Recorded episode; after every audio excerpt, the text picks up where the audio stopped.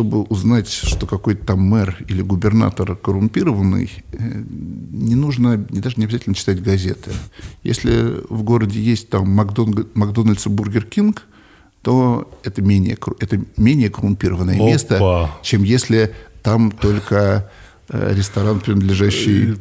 Отлично вообще, отличное уравнение. Так, пишем в комментариях, кто с какого города, если у вас и Макдональдс, и Бургер. А вообще отсутствие это если есть еще и KFC. KFC, да. KFC. То есть уже и третье. Но... Оу, всем привет, это Куджи подкаст. Подписывайтесь на наш канал или не подписывайтесь на наш канал. Управляй своей жизнью сам.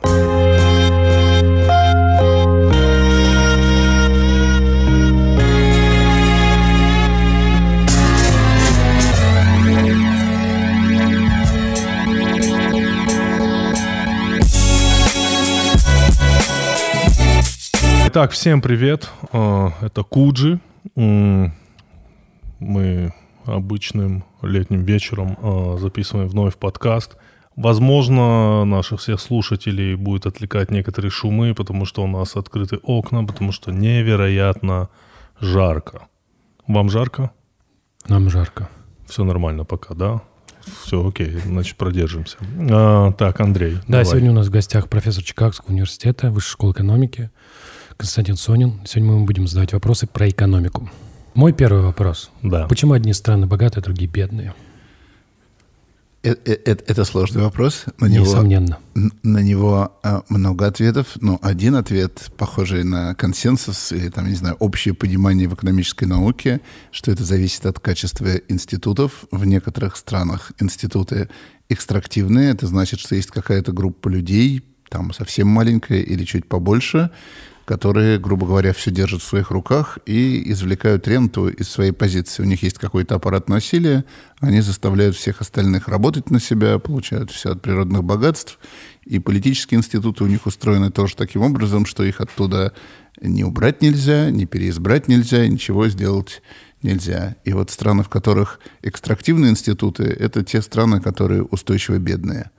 А если в стране инклюзивные институты, вот нет этих людей наверху, или есть какие-то устойчивые механизмы смены, и любой человек может э, пробиться туда, и повсюду есть конкуренция, есть конкуренция в экономике, есть конкуренция в политике, эти страны развиваются и растут быстрее. То есть на самом деле не суть важно, э, насколько страна богата природными ресурсами. Важно то, как она устроена. И она будет экономически успешна, если она хорошо устроена, эффективно. Да, так можно сказать. Определенно есть страны, у которых были богатейшие природные ресурсы, и которых потратили на какие-нибудь войны с соседями или какую-то другую ерунду.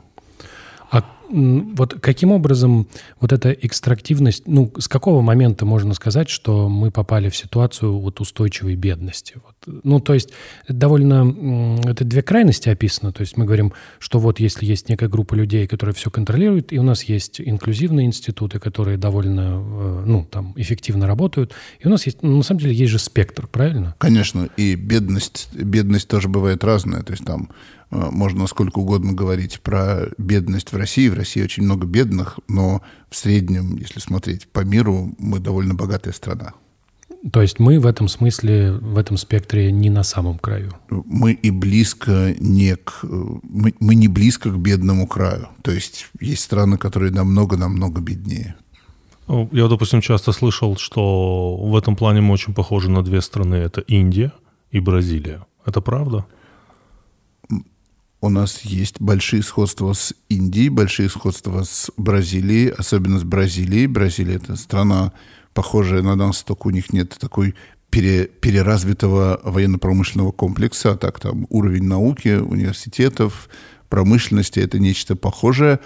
А в Бразилии как ни странно, большее неравенство. Россия — это страна с высоким неравенством, а Бразилия — это страна с еще более высоким неравенством. То есть бедные в Бразилии — это такие бедные, каких у нас нет вообще.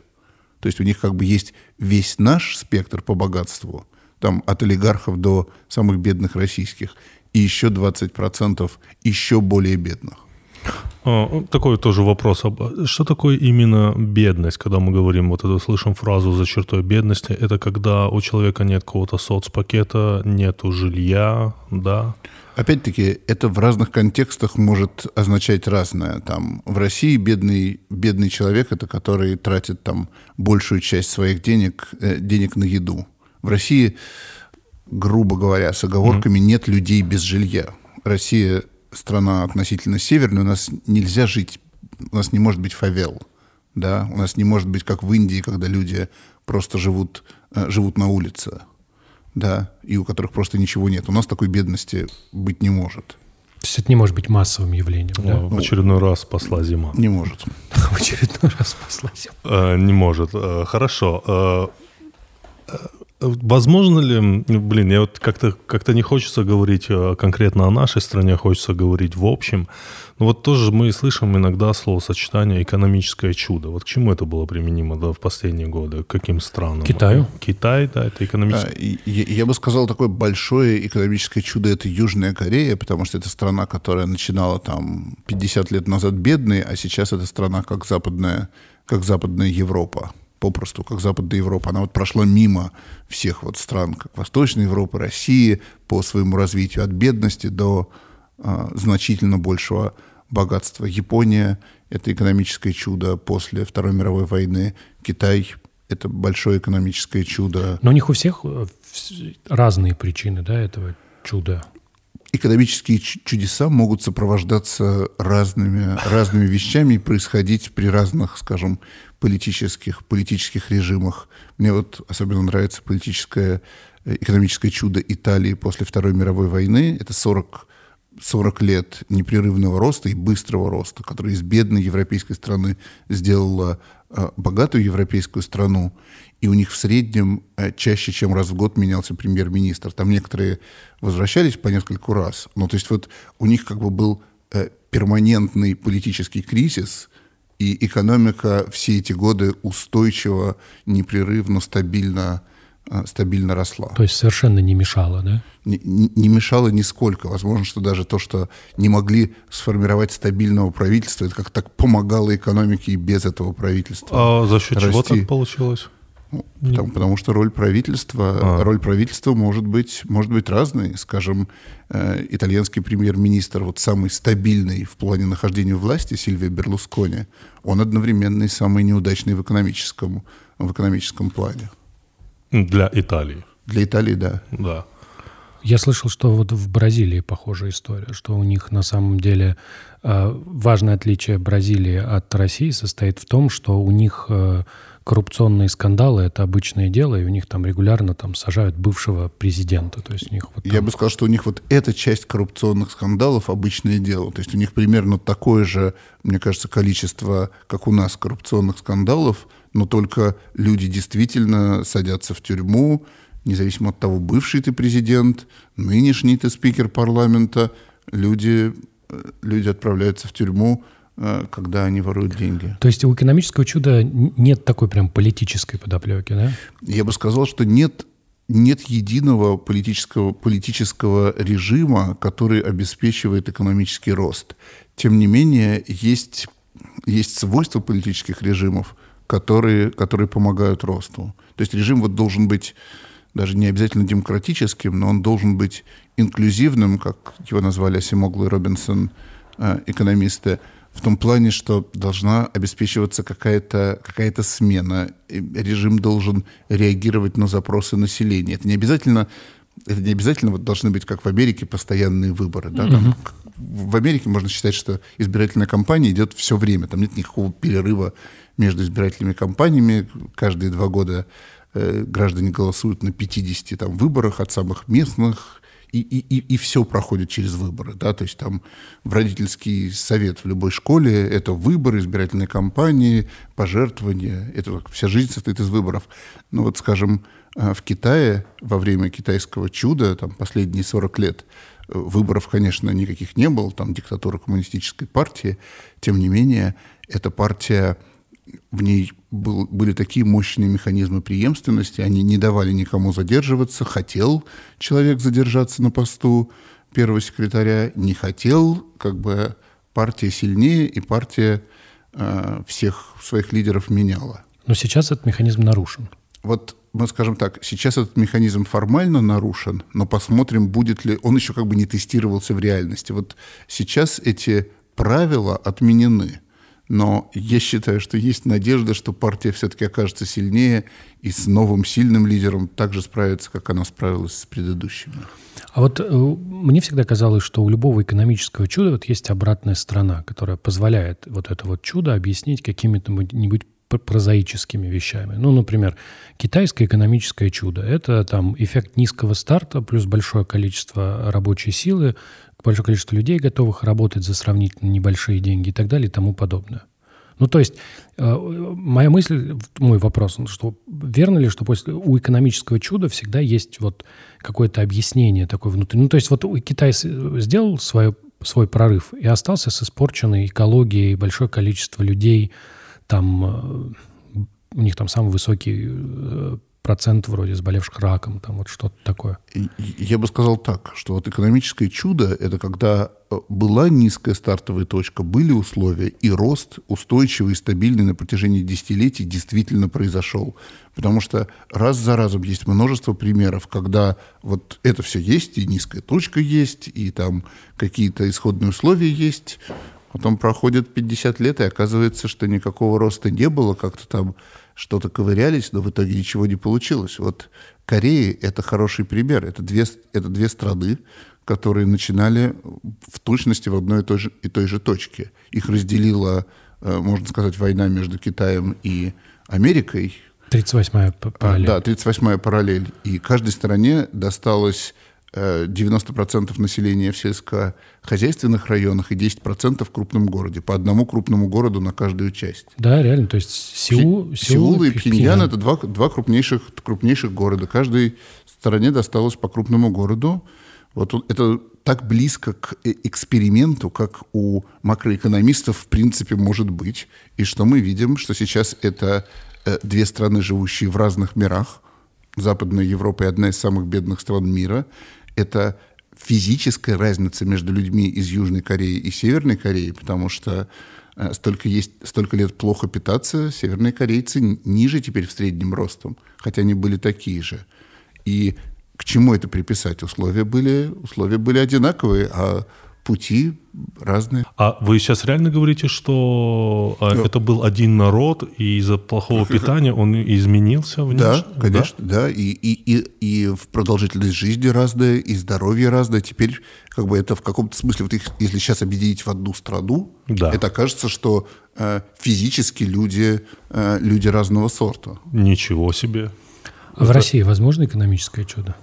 Мне кажется, что оно было. В России, в России возможно, возможно экономическое чудо. В истории России бывали экономические чудеса. Вот самое главное, это в конце XIX века несколько десятилетий быстрого роста. Да, вот в, в конце XIX века у нас Да, было... это, это было несколько десятилетий э, быстрого роста, и Россия вот тогда вошла, э, как бы стала державой на мировом уровне не только по своим размерам и Э, размером своей армии, например, опять-таки напрямую связанным с э, ее размером, но и потому, что это стало экономически очень крупная держава.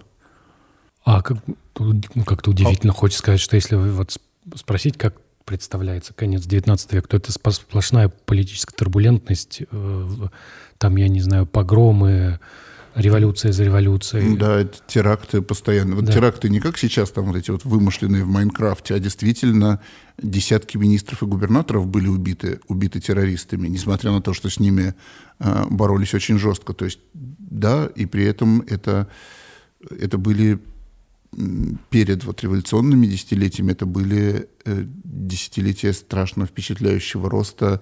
Население переезжало из э, деревень в города, и это генерировало огром, огромный рост. А это вот было чем обусловлено? Вот пере, изменением, ну как, как изменилась ситуация? Что привело к этому вот удивительному росту?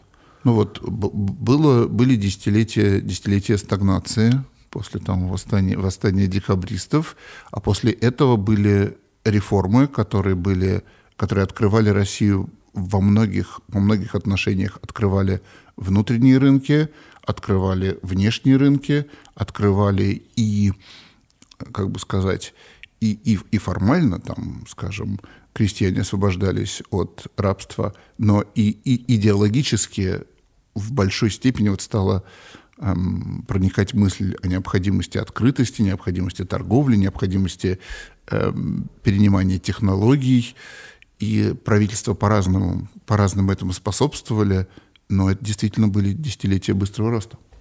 А вот в период с 2000 по 2008, это, когда это, цена на нефть была большая, тоже экономическое чудо? Можно к этому это отнести? Это, это, был, это, был хороший, это был хороший период восстанов, восстановительного роста.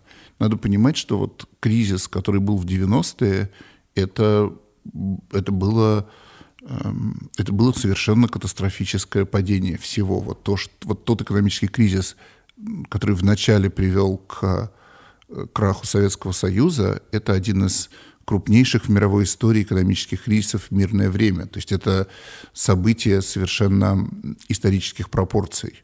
Вот сейчас там иногда меня спрашивают, журналисты спрашивают, там ожидаете ли вы кризиса, и все как-то думают, что может случиться такой кризис, как, который начался в 90-м году и кончился э, в 97-м. Но такие вещи вообще не должны случаться. Это было это было как бы в экономическом смысле невероятная катастрофа, с, начиная с 99 -го года и до 2008 был хороший, устойчивый, устойчивый экономический рост.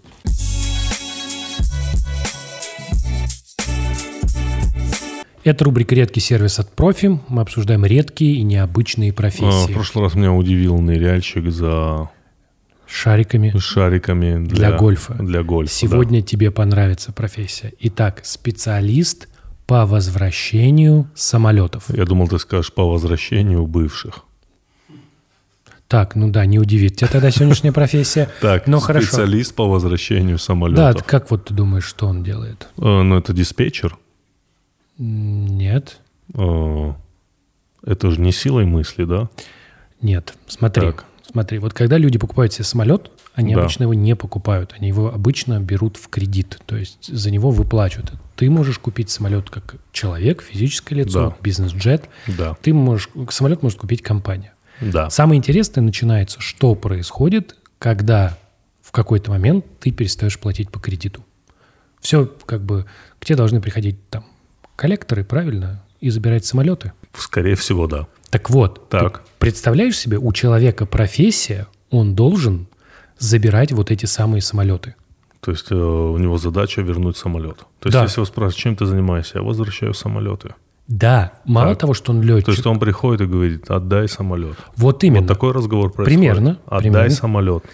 Во-первых, смотри, он должен найти этот самолет, потому что самолеты, они не так просто где-то стоят, знаешь, нужно найти этот самолет, дальше он должен быть летчиком, чтобы сесть и улететь на этом самолете, вот. То есть где это... ключи от самолета такое бывает? Примерно, да. Где, где гребаные ключи от самолета?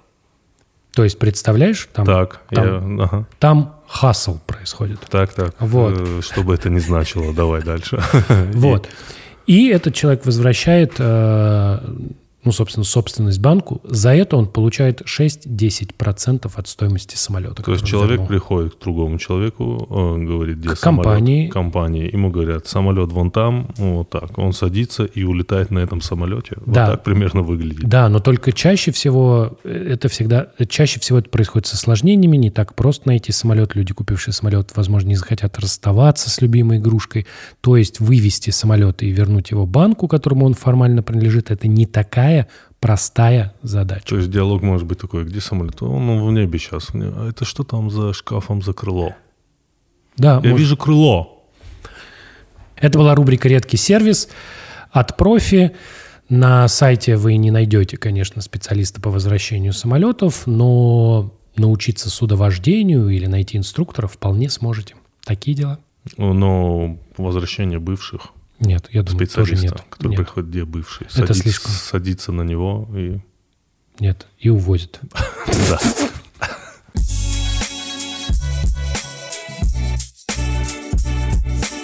А, скажите, а можно вот э, Просто когда мы говорим, э, когда в обществе э, говорят о развале СССР, почему-то вот именно экономический фактор не всегда учитывается. Учитывается именно люди устали от совка. А вот какой именно был экономический кризис в, вот, при распаде СССР? Смотрите, я помню, что вот в 85 году папа математик, он взял э, взял меня на конференцию, и мы ехали в Тбилиси. Это просто были школьные каникулы.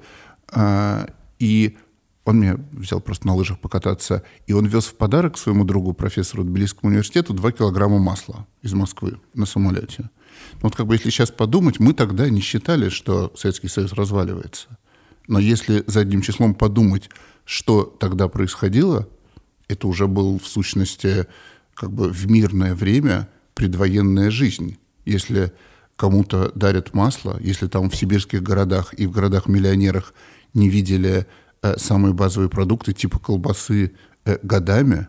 Люди ездили в Москву из Волгограда, чтобы купить, э, чтобы купить колбасу или, или мясо. Я уж не говорю о том, что колбаса или мясо – это было не то, что мы сейчас видим в магазине. Сейчас люди бы не купили то, что, то, что покупали тогда. Вот, а к 89 году появились карточки на сахар и водку. То есть, понимаете, как бы мы в тот момент не считали, что это экономическая катастрофа. Как будто потому, было... что, потому что к этому медленно шло. Но вообще-то, если у вас есть талоны на сахар, это, это не предвестник экономической катастрофы. Это вы уже живете внутри экономической катастрофы. Ну, почему-то все воспринимали это просто как часть социализма, нет? Понимаете, э, понимаете все-таки тогда же была перестройка, да. и то есть вот на фоне нарастающего экономического кризиса был огромный приток оптимизма в связи, в связи с перестройкой. И этот оптимизм, это же был не то, что какой-то такой безумный оптимизм. Там, например, те, кто любили читать книжки, э, появились писатели, которые не публиковались в течение десятилетий. Половина, э, половина там, мировой и русской литературы была запрещена в Советском Союзе. Причем, опять-таки, вот не нужно думать, что там люди получили э, доступ к там, нередактируемой рукописи Булгакова – Чейза стали, стали издавать, Рекса Стаута, то есть как бы появилась вся новая литература, люди себя чувствовали счастливыми, потому что они получили возможность потреблять товары, которые, про которые раньше только, только читали. Я, например, до перестройки про ананасы только читал. Я их никогда, никогда не видел банан, то есть как бы одновременно в экономике нарастал страшный кризис. В этом... но, тот, но оптимизм этот, это был, это был не безумный оптимизм. Действительно, в перестройке было огромное количество э, хороших вещей. В этом же, в э, фильме про старика Хатабыча, там же есть момент, когда Вольки дарят бананы, да. и они зеленые, потому что ну, их так представляли. Да, кто делал э, реквизит, он просто не знал, как выглядят бананы. Это не настоящие бананы. Вот. И, э, это... Конечно, сейчас, сейчас в мемуарах люди вспоминают, как ели эти бананы зелеными. Ну, мои, роди... мои родители, они были научные сотрудники, кандидаты наук, поэтому мы знали, что зеленые бананы, их нужно положить на шкаф, и через неделю у тебя будут желтые бананы тогда ты их будешь есть. И, и это все из-за чего все сложилось? Из-за того, чтобы как бы Советский Союз жил сам в себе, а из-за того, чтобы не было у него какого-то экспорта, кроме, я так понимаю, нефти и вооружения, да? Но, я бы сказал, важно не только, что был экспорт э, нефти, а главное, что на экспорт, э, на те деньги, которые от экспорта получались, не покупалось, например, никаких товаров народного потребления, то есть вот того, что делает жизнь счастливой. Там была такая идея, что нужно закупать, во-первых, пшеницу, потому что был постоянный кризис в сельском хозяйстве, и, соответственно, нужно было просто иметь хлеб. Но я бы сказал, наличие хлеба все-таки в конце 20 века не делало народ счастливым. Как бы это отсутствие хлеба воспринималось как что-то плохое, но наличие хлеба этому уже э, не радовались. И, кроме того, закупалось огромное количество технологий, но поскольку закупались там производственные линии, и при этом эм, не было никакой подходящего человеческого капитала, это в сущности все омертвлялось. Тогда была такая знаменитая статья, вот э, называется «Нулевой цикл». Тем, кому интересно, вот загуглите эту статью, я уж не помню, кто ее написал, может, академик Еременко или там Егор Гайдар, но вот в типа 89 году «Нулевой цикл». И вот интересно, как как, как много становится ясно, ясно из, этой, из этой проблемы, что мы тратили много денег на, на инвестиции в эм, в какие-то технологии, но эти технологии э, как бы сталкивались, ложились на, на абсолютно неподготовленную почву и, соответственно, ничего не давали. Э, а я слышал еще такую теорию, что гонка вооружения специ... специально была выдумана как бы западной экономикой для того, чтобы разорить Советский Союз. Это вот как бы... Я могу, я могу сказать, что президент Рейган, президент Рейган, безусловно, таким образом мотивировал дополнительные ассигнования. То есть вот его, у него была така, такая риторика, что нужно что если мы сейчас как бы сделаем еще один раунд гонки вооружений, то Советский Союз а, обанкротится. Но мне кажется, что тут вопрос был... Вопрос не в том, что Советский Союз не мог тратить столько, сколько гораздо более богатая и производительная страна Соединенные Штаты, а в том, что в Советском Союзе была такая дисфункция на уровне руководства, что они этого не понимали. Советский Союз в мирное время, в 80-е годы, тратил почти 40% ВВП на производство вооружений. Это примерно те же цифры, грубо, которые были во время войны. То есть настолько была велика дисфункция в руководстве, что страна тратила на вооружение, как будто она воюет, при том, что она ни с кем не воевала. Это, это смеш, смешно звучит, да. да? Вот представьте, что вы там э, поселились на даче, и вы там большую часть своей зарплаты все свои усилия тратите на то, что там построить заборы, ну, вас никто не нападает, у вас уже давно нечего забрать, а вы все тратите деньги на то, чтобы там по периметру еще там пулемет расставить. А вообще вот может ли по определению ядерная держава быть экономически слабой? Вот, вот держава, вот держава, страна, давайте, э, страна, у которой есть ядерное оружие, ну вот может быть... Хочешь, хочется сказать, теоретически нет, но как продемонстрировал Советский Союз, да, можно, э, страна может рухнуть, э, при этом будучи способной отразить, не знаю, нападение, возможно, всего остального мира одновременно. То есть вот... вот Причем, это... судя по всему, несколько раз. Потому что... Ну, Понимаете, вот э, это, это как бы дисбаланс, от которого должна защищать политическая система. Потому что если ты даешь военным, если ты даешь людям, которые занимаются безопасностью, руководить страной, то, конечно, они будут тратить все на производство вооружений, на производство безопасности. И оказывается, что страна рушится, потому что слишком много потрачено на безопасность. Ну, кажется абсурдным, но это вот то, что произошло с Советским Союзом.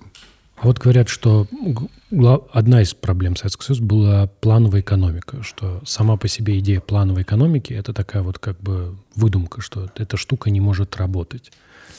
Вот может в современном мире работать плановая экономика?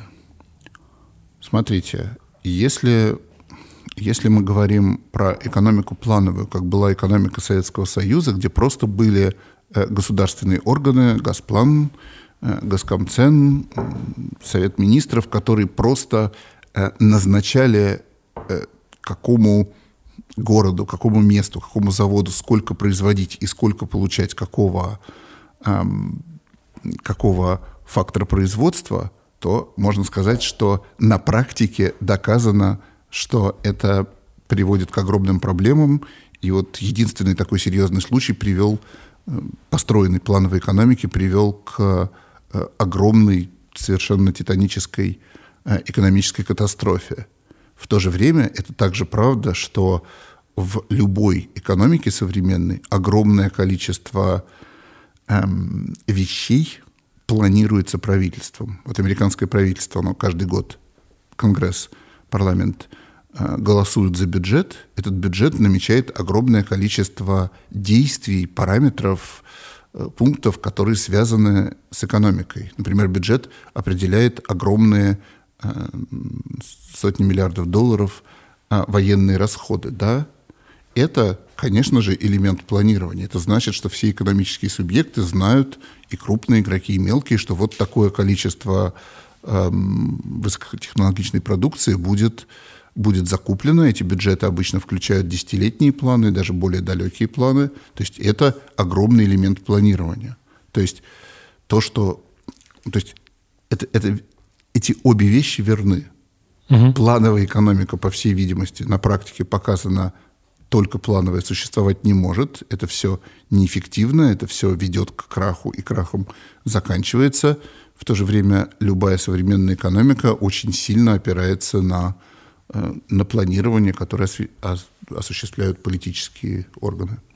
А насколько экономика этична вообще? Вот экономисты, они вот как наука, она чего хочет?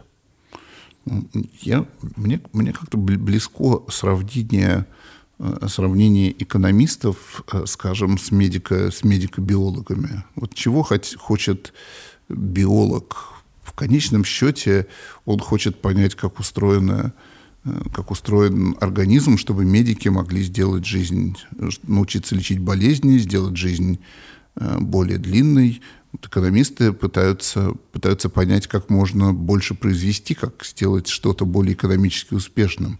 То есть этичность этого, она зависит от задач, которые, которые ты себе поставишь. Скажем, в истории медицины были, были ситуации, когда перед когда ставились задачи, которые мы сейчас считаем совершенно неэтическими, например, связанные с Евгеникой, да, были там идеи, были огромные программы в самых разных странах по отбору, э, по отбору людей э, так, чтобы у них поддерживались какие-то генетические качества.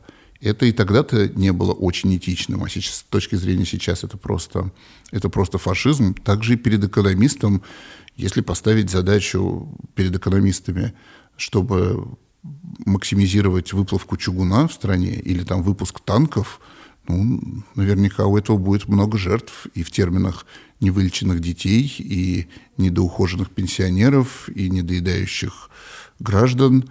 Ну, то есть это зависит от задачи. Это, это не, я бы сказал так, этичность или неэтичность, она не имманентна я понимаю. Экономики. Но просто я почему этот вопрос-то задаю? Потому что хочется сказать, что экономисты, они близки к деньгам. А деньги вот это такая сложная. А, а деньги – это такой табуированный предмет, которых мы не можем, не можем прикасаться. Но заметьте, мы чистое же... зло. Деньги – это чистое зло. На протяжении столетий считали, что секс – это чистое зло, но ничего, как-то мы освоились постепенно и уже обсуждаем некоторые темы. Так вот и с деньгами мы уже тоже все больше можем думать про это как инструмент. Про инструмент, а не про цель. Про... Деньги в конечном счете это просто инструмент устройства жизни. Это инструмент в сущности такой же, как, не знаю, там дорога или площадь.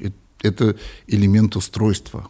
И, и рычаг, управления, рычаг управления. Он может быть рычагом эксплуатации, он может быть рычагом эм, увеличения благосостояния. А просто Ладно, хорошо, пусть так, будет. Ну, договори, нет? Не-не-не-не, ну я просто так хотел ну, сказать. Ты хотел привести в пример работорговлю, наверное. Да, да, конечно, я хотел сказать. в пример э, там, э, торговлю оружием. Да, да, что это все, все вопросы тоже связанные с деньгами. Р- работорговля, замечу, прекрасно работала и без всяких денег. Э, общество, построенное на арабском труде, для этого не нужно никакого рабства, нужно просто, чтобы у тебя была сила, чтобы у тебя было оружие, ты заставляешь какого-то человека работать на себя, извлекаешь его, его излишек, или, может, даже там выбиваешь из него больше, чем его излишек. Опять-таки, вот рабовладение, оно, оно плохо не потому, что оно как-то связано с деньгами, оно с ними не связано, в сущности. Оно неэффективно, вот рабовладение? На данном этапе нет. Вот на данном не, этапе но оно нет. было эффективно. Ну вот, да, это, там... вот, вот это сложный вопрос. Что, что, такое, что такое эффективно? Оно было, безусловно, эффективно с точки зрения извлечения излишка вот какой-то узкой элитой. То есть рабовладение – это все-таки всегда а, кто-то наживается за счет труда, труда остальных. В принципе, понимаете, вот Андрей, если мне как-то удастся сделать так, чтобы наживаться на вашем труде, вот вы работаете, а я это получаю, это с моей точки зрения хорошее, хорошее дело. Это называется удачная инвестиция. Ну, то есть вот е, как бы, если не учитывать э, интерес, интересы рабов, то да, это эффективно, но ну, и, и тогда, естественно, и когда-то, естественно, как бы человеком считался только рабовладелец, его интересы только учитывались, тогда это считается эффективным. Но так вообще-то нет. Вообще-то нет. Нет. А... Не, ну можно сказать, что в Северной Корее Рабовладельческий строй. Там не, там не рабовладельческий строй, но там строй вот такой экстрактивный. Там есть небольшая элитка, которая живет за счет всех остальных. Причем живет она, элита Северной Кореи живет хуже, чем элита Южной Кореи, которая не выжимает из всех остальных людей. Но она живет намного лучше, чем все остальные э, жители Северной Кореи.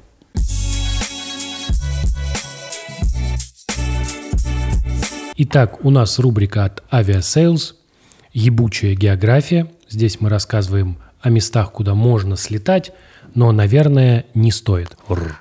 Это она сказала. Р. Ага. Итак, угу. Тимур, что ты знаешь про Эфиопию? А, я знаю, что там есть евреи.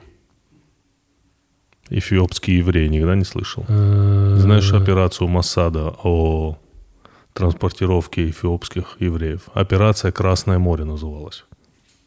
Масад сделал отель угу. где-то рядом, то ли в Судан, может быть, рядом, что-то типа этого, где э, сделал какой-то подпольный дайвинг-отель и под видом занятия дайвингом переправлял, переправлял э, эфиопских евреев в Израиль.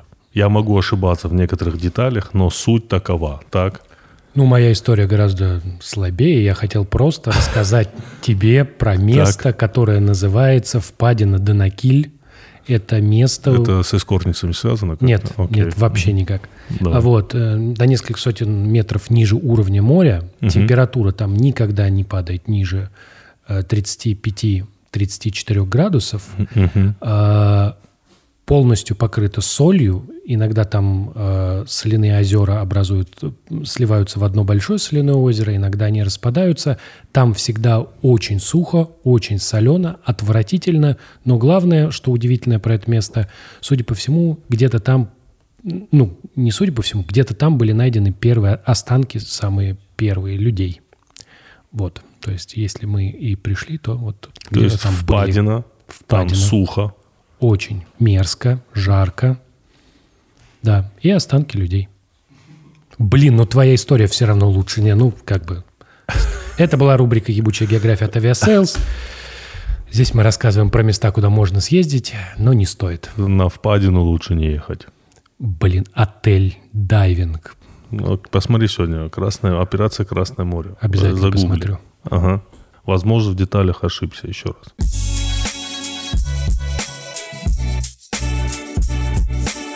Почему? Давайте, что мы вспомним? Вот мы вспомним, наверное, ипотечный кризис э, какого это года? 2008 года в Америке, да.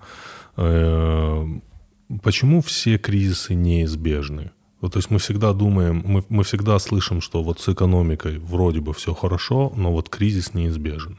То есть есть ли хоть одна экономика в мире, которую не постиг ни один кризис? Вот я, вот я почему, почему мне нравится эта метафора, сравнивающая экономистов с биологами и медиками, угу. потому что, с одной стороны, медики там за последние 200 лет а, достигли невероятных успехов. Да? Там 200 лет назад, если у человека аппендицит, это, это смерть. Да? А сейчас аппендициты 99 9%, и ты выживаешь. И так со множеством болезней. И в то же время есть множество болезней и множество проблем, э, до решения которых еще очень далеко, и даже как-то не видно, подступаются к ним медики угу. или не подступаются. То же самое у экономистов. Есть вещи, есть кризисы, есть темы, которые давно уже это все решено, и даже малоразвитые страны, у них нет таких проблем, как были там 150 лет во время 150 лет назад во время кризисов. С другой стороны, есть вещи, которые непонятные, их трудно, трудно решить, трудно предвидеть, трудно на них правильно реагировать. Ну, то есть вот кризис, это он сам заложен в системе, то есть это вот есть какое-то обоснование математическое, не знаю, модель, которая говорит, что вот кризисы происходят всегда, что не бывает такого равномерного роста, всегда будет такое происходить. Я бы сказал так, теоретически Теоретически кризисов может не быть. И каждый раз, когда их долго нет, то возникает ощущение, что больше их и не будет, и возникает ощущение, что наконец-то мы, экономисты, мы, члены правительства, научились развиваться без кризисов. И тут наступает, наступает новый кризис. Это вот как раз то, о чем я говорил, потому что вот проблема же еще состоит в том, что там, где есть деньги, там есть жадность, а жадность так устроена вот, у людей, что они вот э, имеют свойство на какие-то вещи закрывать глаза, потому что же история про ипотечный кризис, это была история про субэти, как они назывались, когда раздавались кредиты, вот, э, и раздавались довольно бездумно, потому что можно было... Там была идея, что якобы риски распределены, а оказалось, что они просто не распределены. Вот. И вот эта история про то, что люди жадно зарабатывали деньги и довели ситуацию до кризиса. Вот. Хочется сказать, что вот я почему спрашивал про математическую модель, мне интересно, это вот заложено в системе или каждый раз в основе экономического кризиса лежит жадность? Вот первый, правильно же, первый экономический кризис в истории – это история про эти как они называются, в Голландии цветы. Тюльпа, тюльпаны. Тюльпаны, да. Ну, а обычно это не, не первый пример экономического кризиса, это обычно первый пример финансового пузыря. Вот его, да, когда, да. когда говорят про то, что когда появляется какой-то актив, цены на который становятся совершенно, совершенно отрываются от любой возможной скажем, там, пользы, которую можно из этого актива извлечь. Как бы его не представляют, когда что-то начинает стоить дорого, просто потому что люди ждут, что оно через некоторое время станет э, стоить еще более, еще более дорого. То есть вот это становится таким самосбывающимся прогнозом. А это пример финансового пузыря. Экономические кризисы-то они всегда были.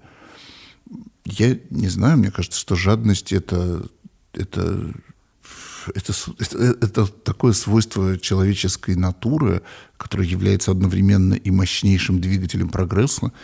Посмотрите, большая часть инноваций это в конечном счете движется, движется либо чьей-то жадностью, да -да. чем-то чем желанием сэкономить, и, понимаете, вы как бы хотите, чтобы вот эта вот жадность и драйв что-то делать, и драйв заработать побольше денег, и драйв там стать самым знаменитым, чтобы он как бы в одних случаях работал, а потом вдруг резко Тормозил. переставал работать.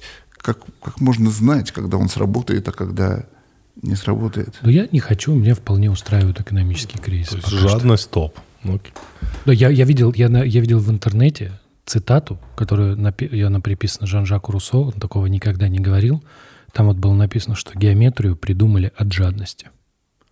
Ну, потому что надо было делить, э, делить наделы очень хорошо, да. аккуратно. Вот, и от жадности придумали геометрию. Вы как-то, вы как-то жадность, опять-таки, используете в таком смысле, как просто собствен, собственный интерес. Просто если, например, я хочу, чтобы меня не обсчитали в магазине... Это не жадность. То есть жадность начинается там, когда я хочу обсчитать. Да, да, да примерно так, да. Жадность, ну просто... Вот если, если я хочу просто получить побольше прибыли, это, это жадность или нет? Вот если я хочу сделать такую социальную сеть, чтобы все в нее пришли ко мне, вот ну, Марком Цукер, Цукербергом, им жадность... Да, они жадные, наверное. Ну, ну, ну понимаете, он же сделал Жад... огромное количество людей, миллиард людей счастливым, потому что появился этот продукт. Он может... Или, или ну, Стив, Стив Джобс Возможно, что все жадности только объясняется, но это же сколько счастья, то, что он благодаря этой жадности произвел. Ну, и еще сколько социальных институтов он параллельно разрушил. Ну, каких он, в смысле, социальных институтов? Ну как, ну все, теперь можно выборами управлять с помощью Фейсбука, как выясняется. Понимаете? И Твиттера. И Твиттера. Да. Понимаете, вот я, как я, я политэкономист, и я там сравниваю разные исторические эпизоды. Поверьте, вот те люди, которые пытались там с помощью хитрости или силы сохранить власть, они с этим справлялись и без Фейсбука и Твиттера. Это правда. Они как бы да. И даже и голыми руками, они когда-то и там, голым рукой и камнем, они умудрялись э, свою ренту получать и заставлять других работать на себя. Ну, вы скажите, вот мы говорили, вы говорите про Facebook, э, про Google, вот мы часто слышим слово капитализация, и дальше слышим миллиарды долларов. Триллион Facebook Триллион. стоит. Да. Это не пузырь? Значит, я определенно рекомендую не делать инвестиционных решений на основе того, что вы услышали в подкасте. Это на следующий вопрос будет, кстати. Кстати, на следующий вопрос про это. Так. Значит, как бы большинство технологических вот, технологических инноваций, вот таких вещей, которые особенно делают жизнь миллиардов, миллионов людей э, счастливыми, есть этап, когда эти акции стоят дороже, чем они принесут тем, кто их покупает по этим ценам. Так вот трудно сказать. Это сейчас такой момент в истории Фейсбука, но так бывает, так бывает, можно сказать, всегда. То есть, то есть график, он всегда такой вот. То есть вот, и, да, да. И вот если ты вот тут купил, тебе просто не повезло получилось. Ну, как бы дальше вниз пошло. Ну, или ты сделал глупость. Ну, или сделал глупость. Да. Ну, Не, есть... Я понимаю, когда мы говорим про Apple, потому что я могу пощупать их продукт. Это, кстати, хороший разговор, потому что это вот, вот этот вопрос о том, как устроена новая экономика, откуда там берутся деньги, в смысле вот понимания стоимости активов. Потому что как будто, а, когда раньше надо было оценить завод, это можно было сделать, ну, там, площадь, какая он занимает, что там стоит, что он может производить. А когда ты пытаешься оценить какой-то нематериальный актив, то это уже мы как будто вступаем на зыбкую почву. Как это? Честно говоря, эта проблема возникает, возникает всегда, потому что все-таки надо, надо понимать, что главный фактор, который влияет на цену чего-то, это, это спрос, это желание, желание людей что-то иметь. Вот э, производственные мощности Apple и производственные мощности других крупных корпораций в тот момент, когда Apple выпустил iPad, они не сильно отличались. А капитализация отличалась в разы, потому что Apple выпустил что-то, что нужно, что нужно всем людям. Причем вот iPad это хороший пример, потому что в сущности в нем не было никакого нового функционала. Все, что iPad умел, это умел и обычный лаптоп. Это в сущности было упрощение. То есть там гениальность была в том, что они поняли, вот, что вот именно вот это людям нужно. Что нужно не, не гораздо больше функционал, который предоставляли настольные компьютеры и лэптопы, а вот нужен этот ограниченный по такой цене, и тогда э, все готовы эту цену заплатить, и это поэтому стоит капитализация Apple тогда стала стоить очень дорого. Э, то есть это всегда было такой сложной задачей оценить, сколько стоит это, бизнес. Это, там, это всегда, это всегда как бы в конечном счете внутри желания людей что-то использовать. То есть вот почему Facebook такой дорогой, потому что мы все хотим им пользоваться. То есть занятие ниши, да, какой-то? Стопроцентно своей, да. Особенно хорошо, когда это ниша, особенно хорошо, когда это такая сеть, которую все твои друзья используют, соответственно, ты как будто вынужден, вынужден его использовать. Но я бы это особенно не переоценивал, потому что мы видели, что новые сети прекрасно, прекрасно появляются. Я вот когда появился Инстаграм, я прямо помню, я там читаю типа пост Антона Носика, пишущего, вот появился Инстаграм, и думаю, что за ерунда, ну кому нужно что-то, где картинки без текста. Но оказывается, это я просто думал глупость, а это на самом деле абсолютно всем это-то и было, и было нужно. А потом ты такой, да кому нужны короткие ролики, где люди под музыку открывают Нет, рот? у меня кому нужно вот этот текст, короткий текст читать. Короткий, в 140 да, знаков. Вот тви- твит, твиттер, твиттер, это, да. то, вот это тоже, это, это было выше моего понимания. Я сейчас это не чувствую, я это понимаю только умом, что раз все это используют, это всем нужно. У Твиттера большая аудитория, Андрей? Ну, в России так себе, а в мире, да.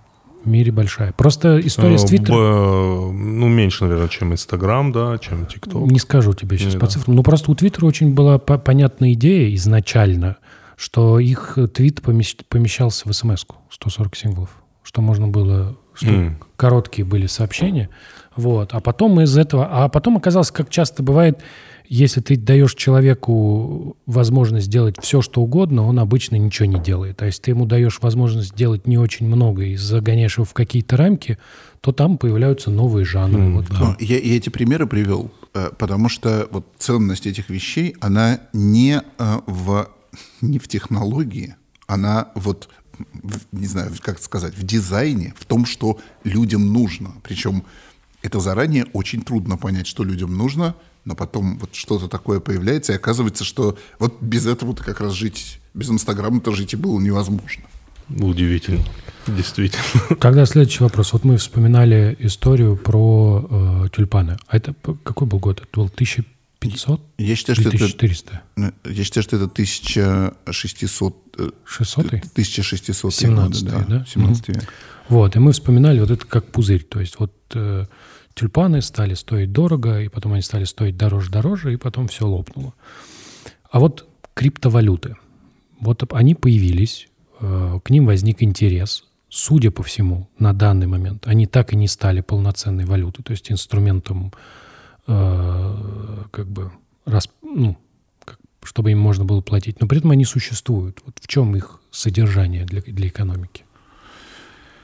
Ну, мне кажется, что вот то, что наш мир, вот наш мир без криптовалют показывает, что, в принципе, для разных транзакций нужны разные валюты. Например, у нас сейчас, вот у нас сейчас же доступ есть не к одной валюте, не только к рублю и доллару. Вы можете пойти в обменный пункт и купить, например, швейцарский франк. Швейцарский франк страшно, страшно надежная валюта и относительно ликвидная. Есть обменные пункты, которые обратно, обратно это обменивают. Швейцарцам очень удобно использовать швейцарский франк, потому что они там платят налоги. Вот мне кажется, что место криптовалют это пока что, и я думаю, так и всегда будет, это что-то типа швейцарского франка. Есть люди, ну вот особенно там, всякие темные транзакции, пытающиеся уклоняться от налогов, которым это очень нужно. Это аналог прям жителей Швейцарии. А для всех остальных это, это может быть инструмент диверсификации. Ты вложил в это и в это, и вот еще вот в это. И это, конечно, вы правильно вспомнили тюльпаны, это элемент спекуляции. Ты думаешь, что все остальные э, восхитятся идеей криптовалют, поэтому если я сейчас побегу покупать, я там через два месяца или через три года продам, потому что добегут еще люди. Они еще набегают, потому что они верят, что набегут, набегут еще люди. То есть я думаю, что вот криптовалюты, они с нами останутся надолго, но они никогда не станут... Валютой как, вот швейцарский франк является валютой, они станут валютой, но они не вытеснят э, крупных валют э, национальных экономик. Просто я думал, что вот ну, людям, людям же свойственно наделять ценностью разные вещи. Вот мы, например, ну, вот торгуют люди золотом. Да, вот в чем ценность золота сейчас в современном мире? До сих пор. Ну, у него есть промышленное, промышленное использование, какая-то там треть золота, которое обращается, оно используется в промышленности, и это задает часть ценности. Но да, это правильная аналогия. Золото, оно ценно, потому что оно ценится другими людьми. Ты знаешь, что если ты покупаешь золото, во-первых, ты знаешь, что ты его потом сможешь продать, то есть ты таким образом сохраняешь свою ценность. Кроме того, это для многих людей как бы ставка на то, что я сейчас куплю золото, оно подорожает, э, я тогда продам. В этом смысле криптовалюта это такое же золото. Ну вот мне кажется, что, что да, да, у них как бы это означает, что они будут с нами, возможно, всю нашу оставшуюся жизнь, и в то же время ну, никто же не, не обсуждает всерьез возвращение там, к использованию золота в, как, как базовой экономической валюты. Ну, а почему? Типа как золотые монеты, да? Ну, типа этого. Ну, потому что одна, одна из мощнейших, одна из мощнейших э, экономических новаций там, последних 70 э, лет или там, 80 лет после Великой депрессии – это денежная политика. То, что правительство может, Центральный банк может управлять, э, управлять количеством напечатанных денег. Да? И с помощью этого какие-то кризисы, какие-то кризисы делать более слабыми, какие-то кризисы полностью исключать. Если перейти на золото или перейти на криптовалюту в качестве национальной валюты, тогда вот эта возможность, вот эта возможность проводить денежную политику, иметь все бенефиты от хорошей денежной политики, она будет утрачена. Одновременно, одновременно будет утрачена возможность делать плохие вещи с помощью денежной политики, потому что денежная политика в плохих руках, она приводит к инфляции, а может инф... привести к кризису. Инфляция это что такое? Это плохо? Что ну, все говорят просто, инфляция это что? Инфляция – это когда, э, когда цены растут. И растут из года в год, и растут, э, и растут значительно. Это, это плохо, грубо говоря, по двум причинам. Одна причина, что это осложняет жизнь и создает искажения. Потому что вот вы представьте, вы бизнесмен, и вы видите, что цены на вашу продукцию растут. Но вы не знаете, это растут потому, что правительство печатает деньги и в стране инфляция, или потому что ваш товар а, стал а, более интересен. Вы как бы видите, что у вас из года в год доходы в рублях растут. Но что это значит, точно не знаете. Соответственно, в этой экономике совершается больше, больше ошибок. Цены становятся более плохим проводником информации. Вторая проблема с инфляцией – это то, что э, правительство может на инфляцию подсесть, может э, перестать заботиться о там, сборе налогов и экономическом росте, а просто печатать, печатать больше денег и свалиться в экономический кризис, как вот было в Зимбабве, например. У, у всех очень примитивные. Я под словом «все» я имею в виду таких, как я. Ну, типа, в чем проблема? Печатайте больше денег. Ну, вот, э, вот, смотри, смотрите, во-первых, и, и когда правительство печатает много денег, да. то нам, гражданам, и бизнесменам, и потребителям, во-первых, нужно тратить больше ментальной энергии, чтобы за этим следить. Потому что тогда, чтобы понять, какую цену там, назначать за наши услуги, или какую цену назначать на наши произведенные товары, или какую просить зарплату, это еще нужно все время учитывать, что там эти чуваки в Центральном банке печатают. Да? Если они как бы печатают ровным темпом, то нам не нужно контракт переписывать каждый год. А если они могут там тайно еще подпечатать, чтобы, э, не знаю, укрепить к себе доверие, тогда нам нужно все время за этим следить и все, все корректировать. То есть это, это проблематично, потому что это просто как бы дополнительная, дополнительная проблема для всех экономических субъектов, для каждого человека, для каждого бизнеса. Вот в данном случае для чайников, можете выяснить, а, ч, то есть каждый напечатанный рубль, давайте возьмем мы Россию, он подкреплен а, золотым запасом? Нет. А, а, объясните нам вот для начала, что такое подкрепление золотым запасом? Нет, Каждый... Вот смотрите, да. можно, можно иметь золотой стандарт, как было когда-то очень-очень э, очень давно. Это значит, что на каждый рубль есть какое-то количество, количество золота, которое хранится в каком-то месте. И смысл этого – это то, что правительство не печатает никаких дополнительных рублей. Это значит, что вот если у нас золотой запас не изменен, значит, мы не можем ничего напечатать. Если мы добыли там тонну золота, можем еще напечатать. Вот угу. это вот это золотой стандарт. Значит, какая в этом польза? Польза в том, что это мешает инфляции, правительство не может напечатать деньги, потому что... За каждым рублем должно да, что-то да, стоять. Да, должно да? что-то стоять. Да. С другой стороны, и денежную политику тогда невозможно осуществлять. Тогда, если, например, кризис, и нужно там, допустим, граждан подтолкнуть, а, подтолкнуть, увеличить расходы, ничего нельзя сделать. У тебя как бы нет никакой свободы. То есть ты Э, выбирая золотой стандарт, ты отказываешься от свободы денежной политики. У этого есть, э, у этого есть плюс, то, что инфляции не будет. У этого есть минус, что ты не можешь бороться с кризисами.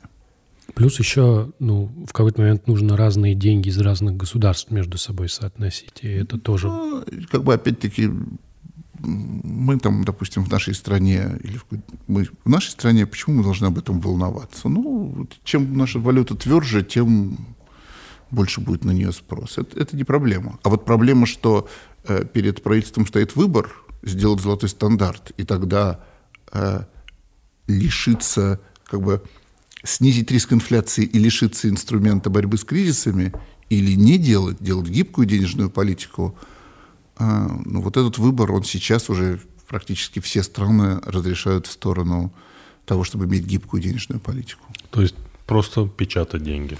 Нет, печатать. Понимаете, если вы будете просто печатать деньги, да. то граждане вам не будут верить, будут думать, что вы их печатаете еще сильнее, чем вы их печатаете на самом деле. Чтобы удовлетворить запросы граждан, вам придется печатать их быстрее, чем вам хотелось бы печатать. И вот те, кто жил а, в России через, в начале 90-х годов, они все это видели. Да, была огромная, огромная инфляция. Была сотни процентов, сотни процентов в год. Цены росли очень быстро. Правительство с этим ничего не могло сделать. Потому что если у тебя высокая инфляция, а ты зажмешь печатание денег, это сразу вызовет, э, вызовет э, спад производства. Поэтому останавливать было боязно, Правительство пыталось остановить, и к 1997 году почти остановило, но это сопровождалось таким кризисом, что уж лучше бы не останавливало. То есть это была такая борьба с инфляцией, которая закончилась еще одним кризисом. Ну, потом обстоятельства сложились более хорошим образом. Этот кризис немного, кризис 97-98 года, он помог. Помог? Конечно, он, он как бы, он покончил с этой, с этой как бы порочной титанической борьбой с инфляцией, он как бы ее одновременно закончил. Это наложилось на то, что к этому моменту уже были созданы какие-то институты, уже начал работать рынок, уже появились законы, и тут, и как бы это, и вот в этот момент уже и инфляция стала поменьше, и уже экономика стала работать. А тут и э, нефтяные цены подтянулись. Это, это чистое везение, ну, честно сказать. А, это же невозможно было спрогнозировать. Я, я, могу, ну, я могу сказать, что сейчас вот словами «лихие 90-е» описываются многие вещи, но в частности правительство в начале 90-х годов, там разные ельцинские правительства, они вели совершенно титаническую работу по выходу из краха, по созданию институтов рыночной экономики, Понимаете, мы так привыкли, что парламент занимается какой-то фантастической ерундой, а тогда парламент принимал законы, создававшие права собственности, создававшие институты, создававшие рынки. Это, эти годы, они были очень тяжелыми, но они не были зря. Вот тот рост, который был в, в начале 2000-х, он очень сильно э, был возможен благодаря тому, что было сделано в 90-е. Я так понимаю, и термин либеральный – это скорее экономический термин, да? Либеральный, наверное, это про свободу рынка. Как бы, если вы используете либеральный просто как э, Нет. А, антироссийский, как принято. Да, вот сейчас. В современном да, дискурсе. Да. То есть это да, очень интересно. А Хорошо. У меня, подожди, да, у меня да, тогда вопрос. Давай, давай. А почему денежная политика, я сейчас отмотаю на сто да. лет, а почему денежная политика появилась именно после э, Великой депрессии? Ну, потому что э, Великая депрессия – это тема тысяч, тысяч э, работ, Научных там, работ, сотен да. книг. Это, это бесконеч, бесконечная тема. Это был очень важный, очень важный эпизод, потому что он как бы в каком-то смысле был крахом, крахом огромной парадигмы, всего вот подхода подхода, скажем, со стороны свободного рынка, что страна США, она была, было мирное время, было быстрое развитие, был прогресс, и потом в одночасье это все остановилось. И это очень сильно противоречило классической парадигме, потому что вот все заводы, вот они все стоят, вот все рабочие, никто не утратил никаких навыков, вот они, но, но больше ничего не работает. Как-то одновременно все перестало работать, почти 25% населения, 25% э, населения э, оказалось безработными. В центрах больших городов пришлось строить э, кухни для голодающих. Никто не умер с голоду в те годы, но это, были, это был как бы для Америки тяжелейший экономический кризис. И главное, в отличие от предыдущих кризисов, оказалось, что экономика из него вовсе никак естественным образом не выходит. Вот уже прошло к 1932 году 4 года, а все хуже и хуже. Как бы все ждут, чтобы было как в предыдущие кризисы, что сейчас все раз и поедет снова. А оно, оно не едет, наоборот. А безработица только увеличилась. И вот сейчас консенсус, э, как бы не консенсус, а скажем, общий взгляд на это, это то, что э, для как бы, более раннего выхода из кризиса нужна была более активная политика правительства. Нужно было увеличивать расходы, нужно было печатать, печатать деньги, нужно было как бы выталкивать экономику из плохого равновесия, заставлять, э, заставлять ее, э, заставлять как бы бизнесы э, нанимать рабочих, рабочих заставлять более активно искать, искать работу и, получив работу, покупать продукцию других бизнесов. Ну, то есть в частности, денежная политика должна была бы быть более активной. Но она тогда в каком-то смысле не могла быть такой, такой парадигмы не было. Был, был золотой стандарт, который был э, совершенно, совершенно губителен в тех обстоятельствах. А Великая депрессия тоже был финансовый пузырь, да, какой-то. Почему а, она случилась? Если мы говорим, что было мирное время, и вроде бы была очень сильно развивалась экономика, плюс промышленная революция, правильно я говорю, вот была совсем недавно. Была, как бы есть, есть много разных мелких, при, мелких причин. Был быстрый рост в 20-е, был мировой рост мировой рост протекционизма, была вот эта зацикленность на золотом стандарте. Часть мира по-прежнему как-то не вышла из Первой, первой, мировой, из первой мировой войны. И, и вот из этого всего из этого всего это сложилось, но главное, что с кризис сам по себе, вот быстрый период развития, потом кризис, это, это не было трагедией. В американской экономике там в 50 лет перед этим было таких 10 кризисов, а может и больше. А вот то, что вот почему это оказалось, оказалось, что из этого экономика сама по себе не выходит, это отчасти связано с тем, что была порочная неправильная денежная политика, как бы пытались зажать деньги, пытались наоборот э, уменьшить, э, уменьшить дефицит бюджета, не пытались никак, никаких скоординированных действий по выводу экономики из кризиса делать, пытались полагаться на частную инициативу там, где частная инициатива, по всей видимости, э, плохо работает. Вот ответ на это был неправильным. Я слышал, что вот после Великой депрессии все поняли, что государство обязано вмешиваться в экономическую политику. То есть э, была идея, якобы, что это вот был, была смерть идеи руки рынка, условно, что рынок сам себя регулирует, и надо просто вот не позволять там появляться монополиям, там, ну, какие-то такие базовые вещи решать. Я бы сказал, что в отношении э, макроэкономической политики, да, это вот такая точка осознания, что э, денежная, как бы неправильная денежная политика, когда экономика предоставлена сама себе, она может кризис только закреплять и усугублять. Еще у меня есть вопрос.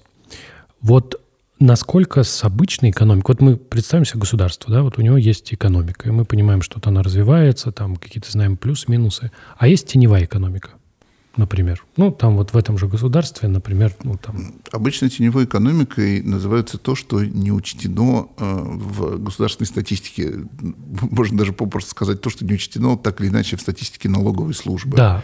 Соответственно, под теневой экономикой в принципе, может подразумеваться очень разное. Например, вот в России долгие годы, как-то когда люди говорили про теневую экономику, то считали, что это типа там бабушек у метро, которые не платят налогов и в которые статистику не входят, там, не знаю, вяжут носки.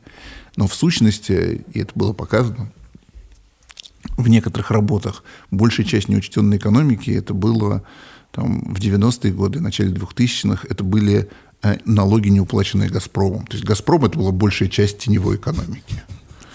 Неуплаченных просто они так удачно уходили? Но или? не только «Газпром», там была такая компания «АвтоВАЗ», которая там, в свои лучшие, в худшие, в лучшие в кавычках годы не только там обманывал налоговую инспекцию, они даже умудрялись выпускать серии машин с одинаковыми винами. То есть они как бы обманывали, обманывали всех, как будто создавали копии машин с, индивиду... с э, фальшивыми индивидуальными номерами, вот это вот тоже теневая экономика. Я-то просто хотел спросить, что может ли теневая экономика положительно сказываться на обычной экономике? Ну, э, скажем, скажем э, есть, есть работы, есть, есть работы и по опросам экспертов, и там по каким-то оценкам, которые оценивали теневую экономику в Советском Союзе в начале 80-х, когда была плановая экономика, тем не менее, э, люди, работающие на заводах, они знали, на каждом заводе были так называемые толкачи, это те люди, которые ехали в центр или на другие заводы и договаривались за деньги или за какие-то товары о том, чтобы завод получал какие-то факторы производства не по приказу Газплана, а вот в результате этой лоббистской деятельности. Это, конечно, была теневая экономика с точки зрения государственной статистики, и это было, по всей видимости, то, что и позволяло этой экономике существовать. То есть, там, по некоторым оценкам, я помню, Рик Эриксон, э, специалист по советской экономике, он оценивал это почти в 30%, что в 30% всего движения факторов производства, оно шло мимо Э, директивных органов, а шло в результате вот этого торга. Но эта вся деятельность, она была, конечно, как бы, она увеличивала эффективность, она повышала производительность. А вот сейчас в России что можно сказать про экономику? Ну, я, я думаю, что я, я думаю, что российское правительство, оно видит, грубо говоря, всю, всю экономику. То есть у нас нет, нет теневой, теневой экономики. Да? В этом, в этом смысле. Ну, как бы, да, у нас нет теневой экономики. Вот, в смысле того, что государство чего-то не видит. Я слышал, в Америке чуть ли из самых страшных преступлений это как раз отмывание денег, да, что правительство очень не любит это. Я бы сказал, что вот в Америке вообще вещи, связанные с коррупциями, с хищениями у акционеров, там, с уклонением от налогов, это в большей степени воспринимается как воровство, там, чем, чем у нас. То есть у них там человек, который ворует у акционеров, это, это просто крупномасштабный вор. У этого нет какого-то там сакрального, угу. сакральной разницы от э, бытового, бытового воровства просто по размерам. А коррупция, она вот э, мешает же экономике, правильно? Коррупция, конечно, коррупция очень сильно мешает экономике. Почему? Как, какой это механизм? Ну, потому что, вот смотрите, смотрите, для того, что, потому что коррупция, она кормится, кормится с неэффективности. Если какой-то чиновник э, регулирует, там, отвечает за рынок, который конкурентный, то прибыли там относительно маленькие, и, грубо говоря, если он с них собирает взятки, он с никаких взяток с этих компаний, с конкурирующих, не, не соберет.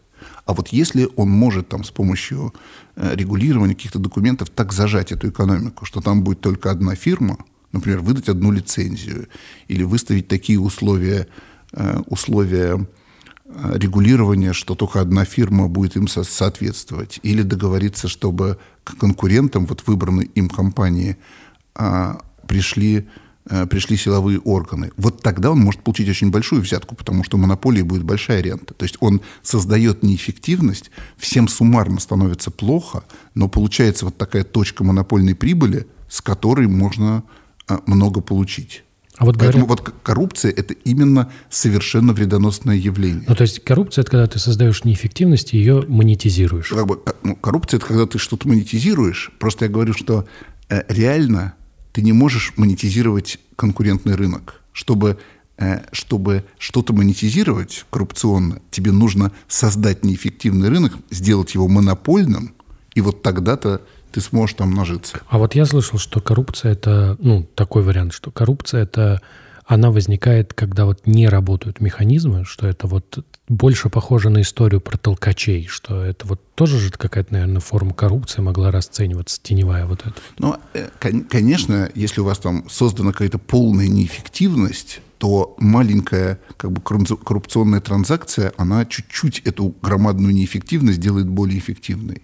Но все-таки мне кажется, что главное вред от коррупции – это то, что как бы коррупция невыгодна, если нет неэффективности. И, соответственно, любой человек, у которого есть возможность, э, возможность для коррупции, у которого есть там какая-то государственная власть над чем-то, он для того, чтобы наживаться на этой коррупции, он должен создавать неэффективность.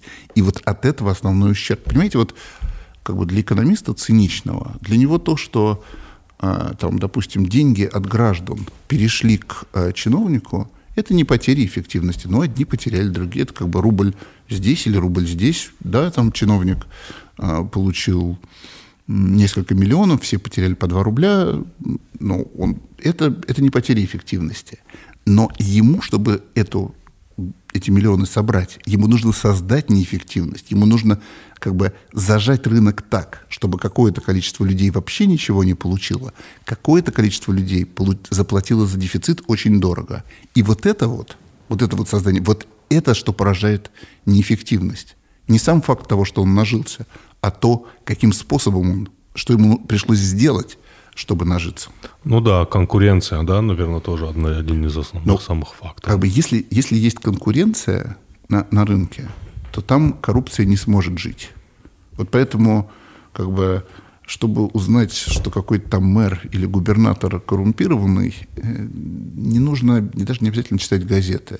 Если в городе есть там Макдональдс и Бургер Кинг, то это менее, это менее коррумпированное Опа. место, чем если там только э, ресторан, принадлежащий...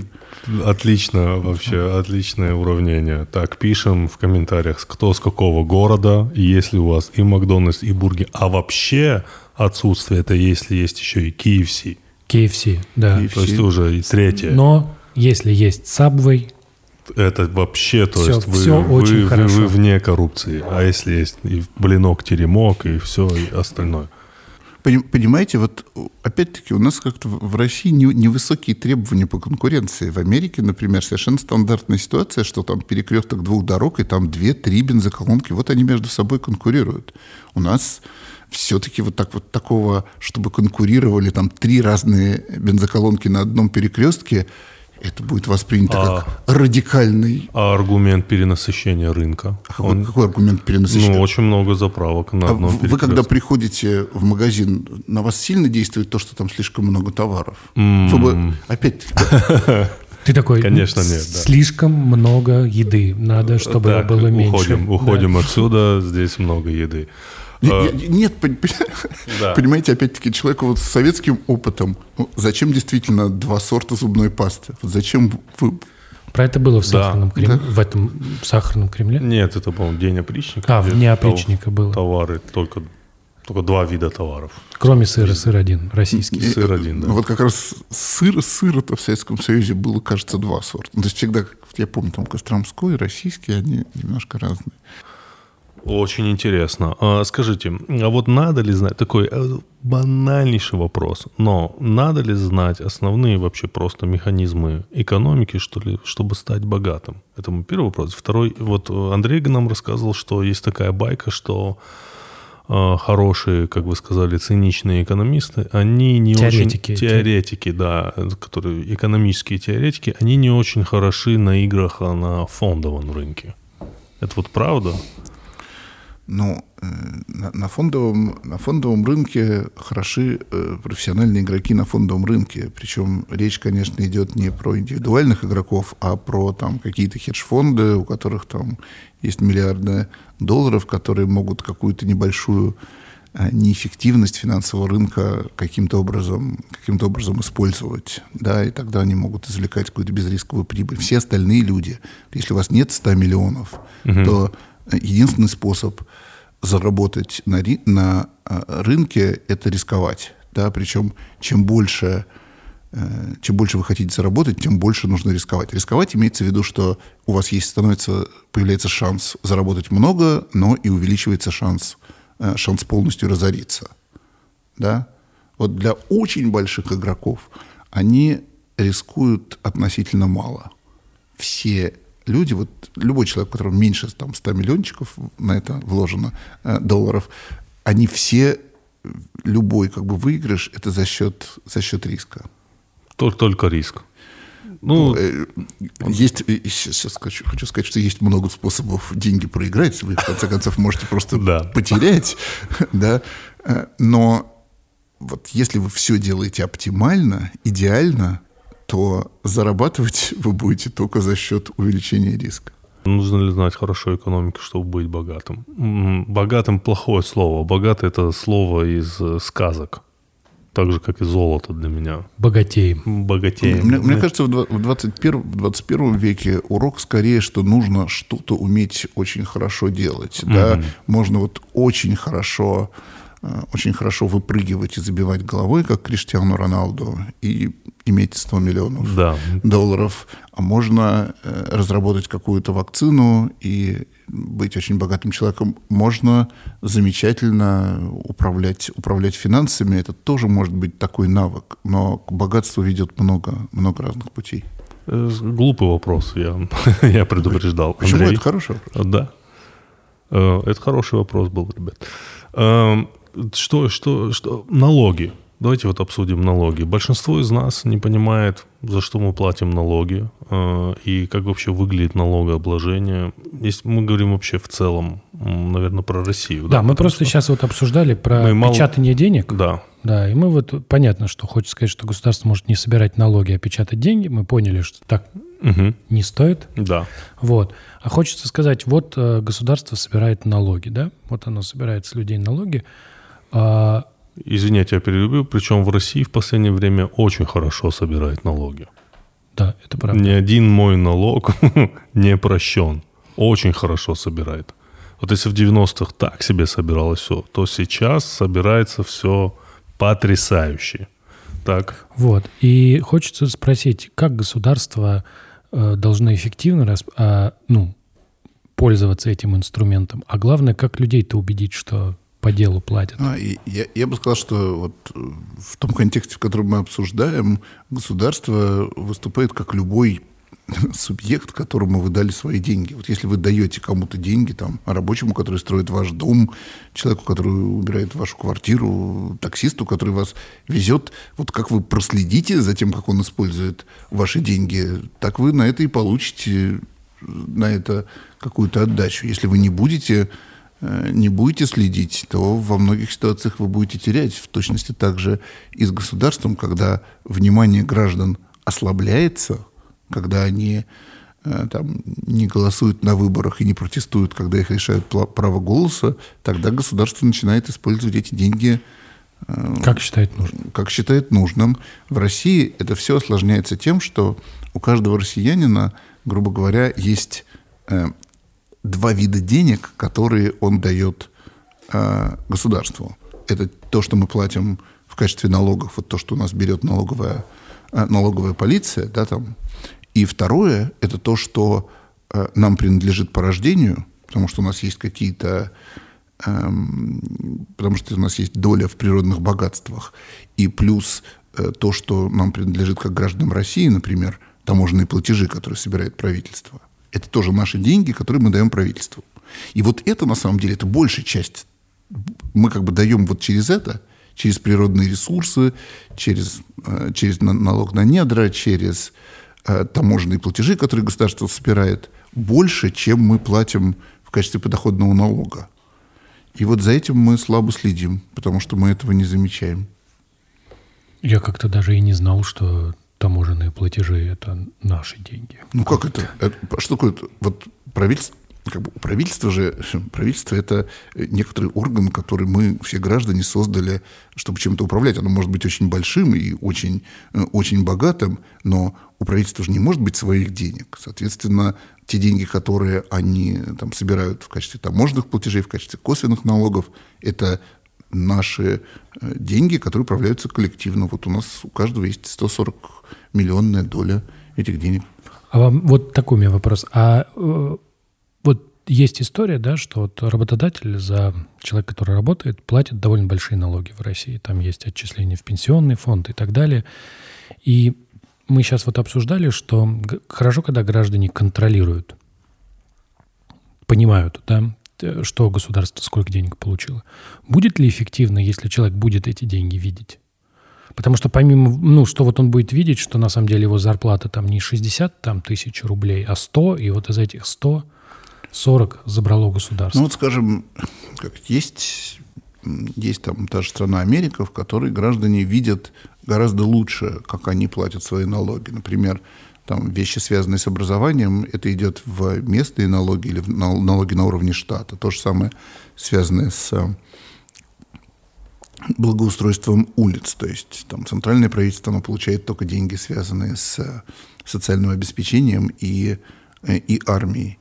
В этом смысле, конечно, человек сильнее следит, он же э, видит, какие там у него дороги, он знает, вот я заплатил столько денег, вот, что мы за эти деньги получаем. Это все равно не работает идеально, но, может быть, из-за этого американцы э, находятся вот в таком состо... постоянном э, состоянии политической озабоченности. Они все время следят там, кого избрали мэром, кого избрали председателем райисполкома, председателем сельской управы, председателем школьного совета. Вот, может, они следят, потому что они чувствуют, что это деньги, которые распоряжаются деньгами, которые они дают. Ну, потому что они, по сути, свои собственные отдают деньги, это хорошо видят. Но они видят вот еще сильно детальнее. Я говорю, что я, нет у меня идеи, что нужно заставить каждого человека платить свои собственные налоги, да, чтобы каждый там сводил а вот хотя бы, чтобы видели те налоги, которые уходят с зарплаты.